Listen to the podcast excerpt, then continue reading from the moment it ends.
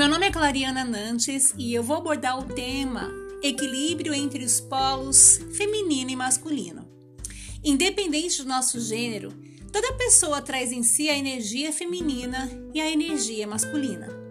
E ao equilibrarmos essas forças, podemos nos sentir mais plenas.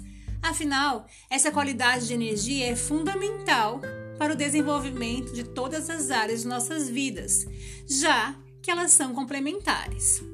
A energia masculina caracteriza-se pela objetividade, razão e foco numa única direção. Já a feminina é subjetiva, emocional, com atenção possível para várias direções, a nossa velha e conhecida capacidade multitarefa. Historicamente falando, antes da Revolução Feminina na década de 60, um período na qual as mulheres exigiram seus direitos iguais aos homens, a sociedade estava acostumada com o estereótipo submisso da mulher, que dependia economicamente e emocionalmente do parceiro.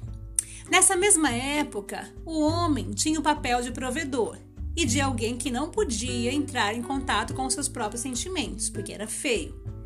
Com o passar do tempo, para sobreviver no universo do trabalho essencialmente masculino, a mulher teve que aprender a utilizar essa energia para ser respeitada.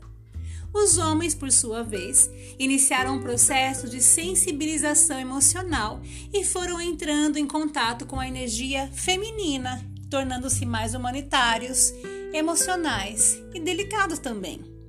Porém, ainda mais lá atrás, as deusas, bruxas, esses arquétipos femininos sempre acessaram essa energia masculina muito bem, como sabendo, sendo guerreiras, caçadoras, domadoras, etc.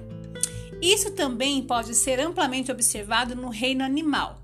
Como podemos ver, por exemplo, as leoas, que provêm o alimento para todo o bando, ainda lutam defendendo o território de invasores e ainda amamentam e cuidam dos filhotes. Então, mulherada, isso significa que a mulher pode usar a sua energia masculina em todos os aspectos da vida, sem perder a sua identidade e essência feminina.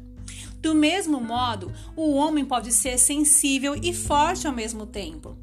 Ele seria um exemplo do equilíbrio entre ambas as energias, e essa energia feminina está presente no interior de todos, mas poucos sabem usá-la.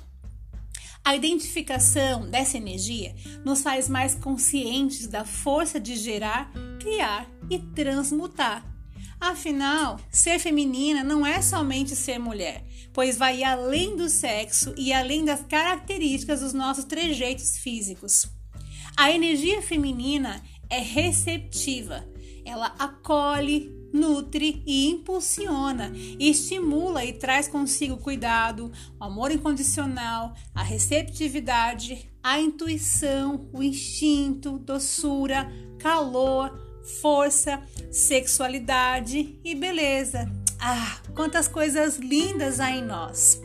E acreditem, mulheres, os nossos relacionamentos, sejam com um homem ou vários outros, né, tipos de relacionamento, porque somos livres, para nos relacionarmos bem como entendemos, nós podemos optar por sentir atração por alguém que é reflexo de nós mesmas. Não necessitamos mais ser dependentes do outro. Podemos ver a nós mesmas no outro. Afinal, é assim que descobrimos que tudo que vemos no outro também está presente em nós mesmos. Pense o seguinte: quando há muita energia feminina, reprimimos a energia masculina. E aí sonhamos, acolhemos e não conseguimos agir no mundo físico da matéria. Já quando há muita energia masculina, nós não colocamos em movimento e ação o tempo todo, mas que em excesso reprime a energia feminina, que é o sentir, que é o acolher. Passamos a fazer só por fazer. Agimos sem saborear a caminhada, queremos resultados a qualquer custo. Tudo é muito sagrado e tudo é tão perfeito quanto estamos em equilíbrio. Se entendemos essas energias na natureza, saímos dos rótulos e permitimos que essas energias fluam dentro de nós, seremos equilibradamente felizes. E assim estaremos honrando tanto o sagrado masculino quanto o sagrado feminino e percebemos que tudo já é sagrado. Um beijo, Clariana Nantes, Namaskar.